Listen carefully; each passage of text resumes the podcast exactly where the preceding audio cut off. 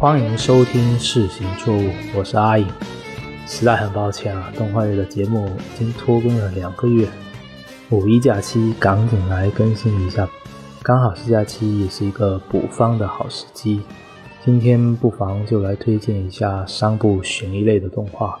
这类动画呢，是在你毫不知情的情况下呢，越看越爽，最适合一口气看完。今天啊，我们来聊的有三部作品。第一部是今年四月新番《影宅》，第二部是去年十月的《无能力者娜娜》，以及去年一月在疫情时期的《异度侵入》。这三部都是非常好的作品。《影宅》呢，目前更新到第四集，剧情推进也非常快，马上就要来到第一个关键剧情点了。其实我也是等不及啊！就把原作漫画给看完了，非常喜欢，所以才有了今天这期播客。呃，虽然说第四集制作组删除了一个关键剧情，但只要动画平稳发挥的话，应该是四月高质量的一部动画作品。无能力者娜娜呢，是去年逆势涨分的一部作品。一开始是因为里面各种什么仿制因素。惹来各种争议，但后期娜娜的角色算是立起来了，以及最终化那个感人的场面，直接拉升了评分，挺值得观看的。异度侵入呢，是去年热度最高的原创动画，也是 B 站最大的黑马动画之一了。用了八年的制作时间，带来这种精彩的科幻设定，估计是让许多人重新恢复了对原创动画的信心了。这三部悬疑类的动画，它们对应各自的漫画呢，其实都非常好看，在这里也一并推荐一下。这三部动画作品还有一个共性呢，就是他们的音乐非常好听，所以今天的节目中间呢，也会穿插着这些作品的 OP 或者 ED，你也不妨可以享受一下。目前 B 站的《异度侵入》和《无能力者娜娜》已经完结了，你可以放心一口气看完它。而影宅呢，B 站虽然是购买了本季的版权，但还是因为一些不可描述的原因，至今还未正式开播。你也只能暂时去到 B 站其他地方去观看，期待早日能够在弹幕中跟大家一起看这部好作品。今天推荐的顺序就是这样：影宅、无能力者娜娜、异度侵入。话不多说，我们马上进入正题吧。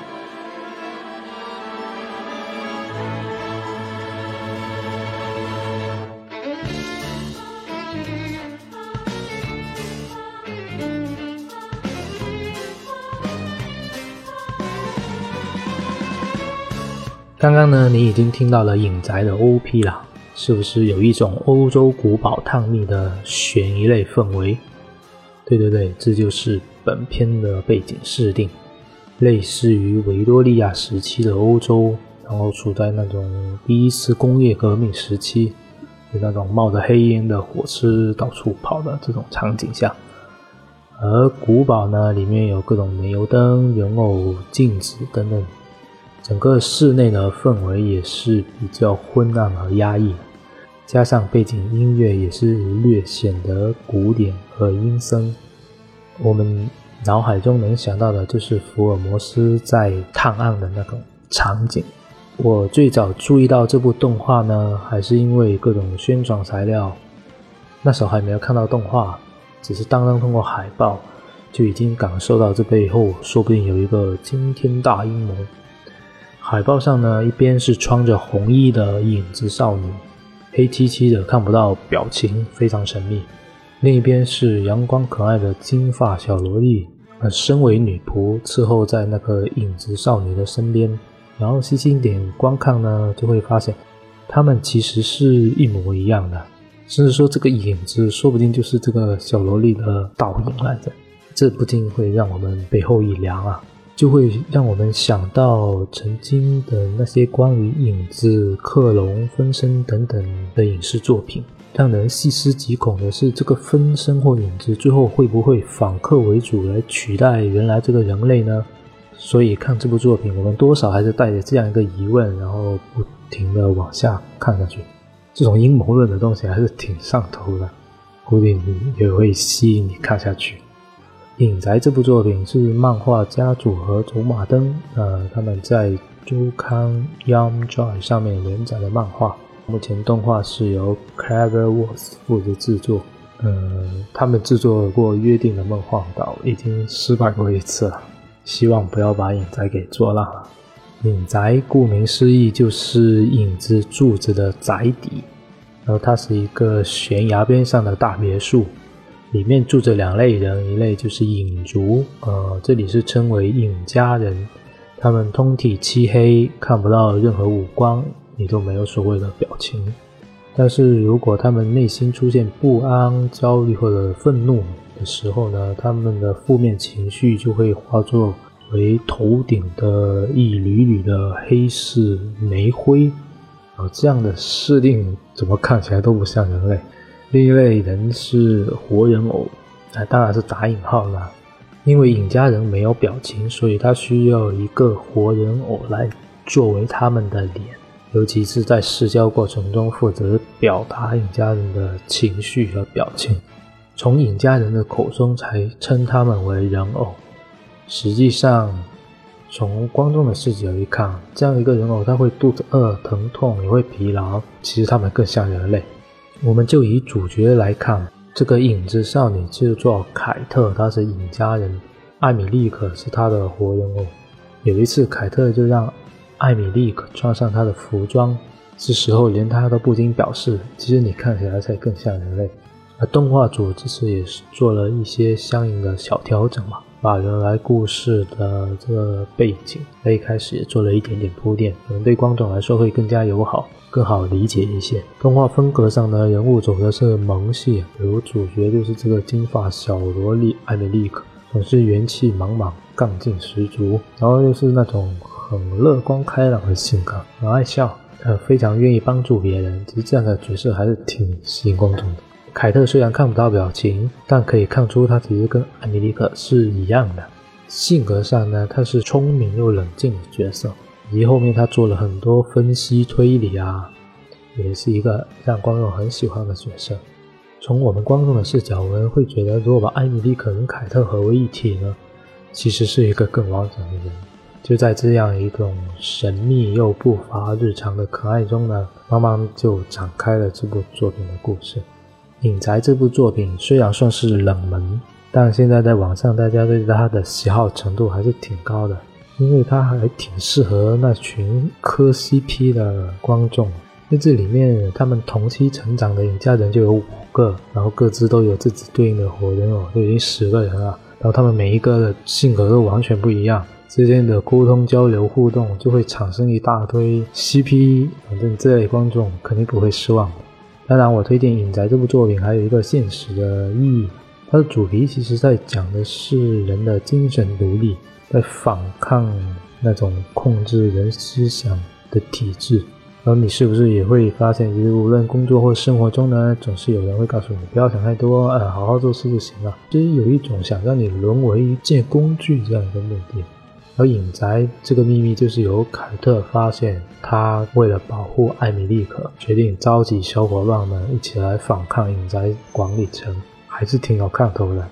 动画呢，很快就又来到正式亮相的环节了。最后呢，影宅的 ED 是非常好听，甚至都超过 OP。最近也一直在我的单曲循环之中啊，我们不妨一起来欣赏一下。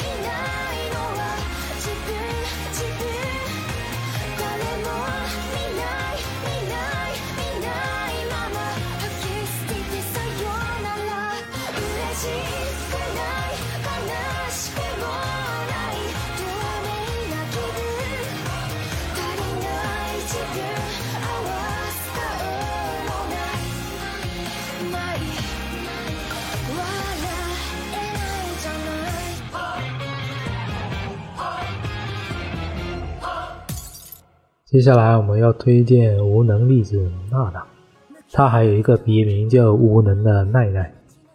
去年十月档极少数逆向跑分的动画，本作的独特视角，它其实不在于说，呃，一个破案的过程，而是说从离奇案件的凶手角度来看这个故事，就好比说是以狼人的视角来看狼人杀这部作品的看点，看的就是剧情反转，所以我这里一丁点都不能剧透。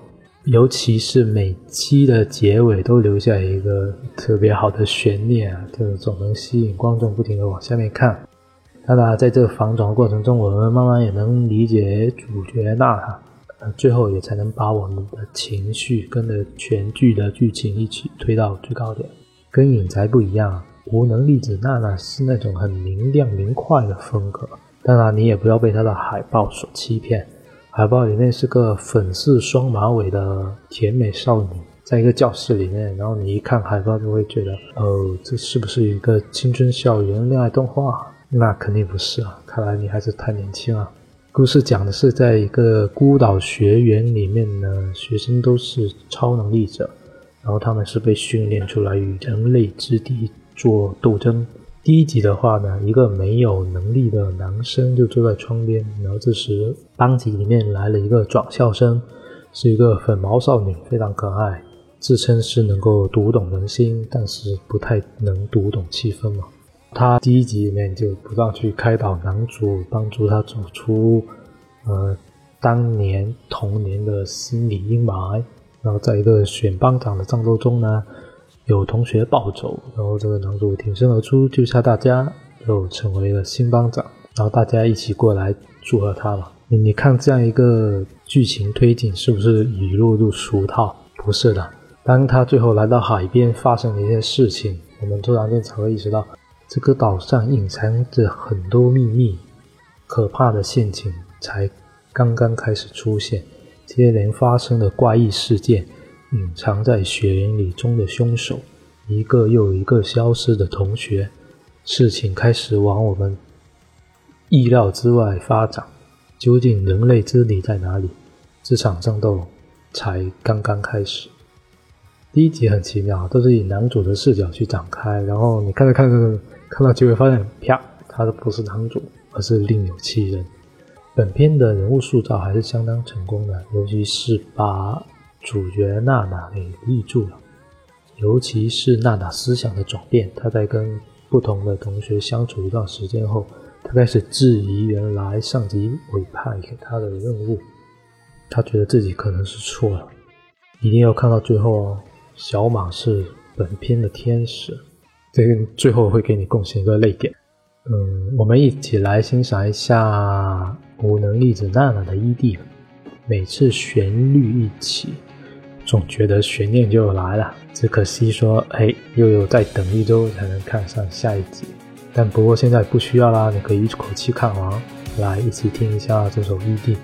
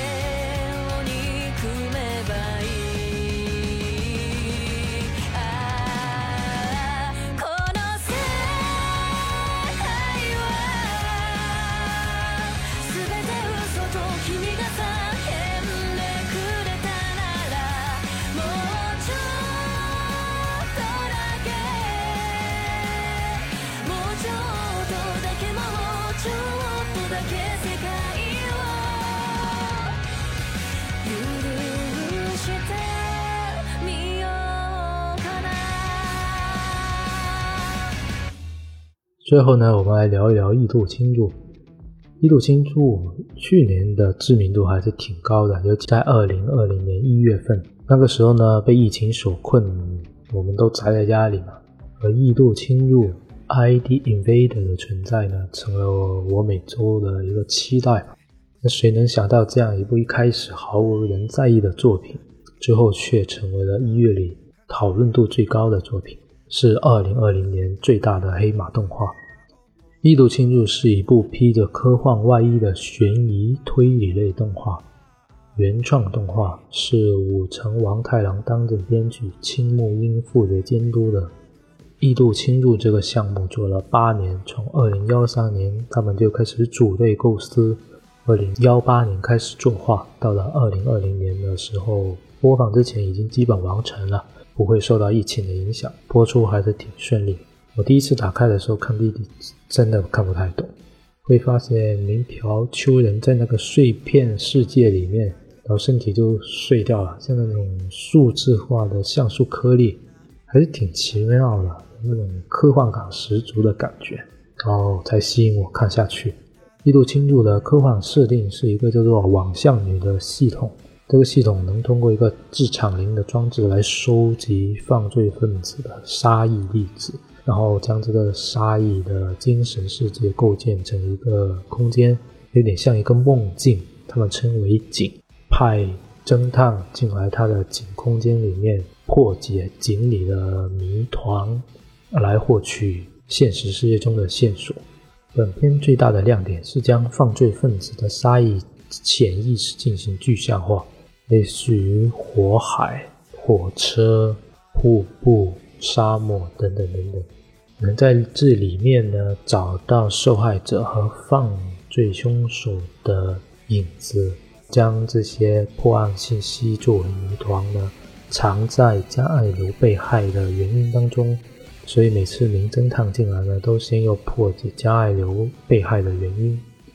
呃，一度侵入说是推理动画呢，同时它也是一个关于亲情的作品。主角名朴秋人其实是女儿被连环杀手杀害了，然后他的妻子也不堪重负，选选择了自杀。全篇有各种各样的受害者，但接受不了的是最惨的死法，却留给了主角的女儿。他活活的被打死，而明朴秋人也因此陷入了复仇的深渊。在片中，我们可以看到明朴秋人化身为酒井户，进入到井中进行破案。他一直是一个温柔大叔的形象。每每看到加爱流，尽管不认识，但他还是把她当成自己的女儿一样，会好好帮她收尸。有一次，加爱流是自杀的，明朴秋人当场都哭了。他感慨自己每次这么拼命想要救他，但见到的永远都只能是他的尸体。包括每次进入井中有活人的情况下呢，呃，民朴秋人都会想去救他。有一次是在火海，他为了救下一个小女孩，重复了 n 次。其实他可能对这些活人都投射了自己女儿的印象，总想弥补一下当初心中的那份遗憾。当然啊，全剧最高能的还是在第十集，表现力满分，画面、配乐、配音都在线。当世界崩坏的时候，他给妻子打了个电话，然后开始泣不成声。声优呢，金叔非常厉害，用不同的哭腔来表达自己从激动到平复的转变。那个片段没有任何对话，有的只有音乐和美好的画面。当然，最后这些美好的画面成了贴在墙上的冰冷照片。一度侵入呢，每个小故事其实都很精彩。在不同的警中世界呢，观众也会开始紧张起来，想要在究竟不破案之前也要找到线索。其实这也是看这类悬疑动画的乐趣。最后一度侵入的每一个小故事连起来，各位名侦探。一起来探索背后的幕后黑手，破解巨大的阴谋，看起来还是十分痛快的。那好了，不能再剧透太多了，又不会影响你观看的那种兴奋感。那今天就到这里，推荐的这三部作品，感兴趣的记记得去看哦。如果你也有喜欢好看的悬疑动画，不妨在评论区给我留言，跟大家一起分享。有机会的话我们也可以再拿出来一起聊一聊。最后我们来一下一度侵入的 op 结束今天的节目。下一次再见啦拜拜。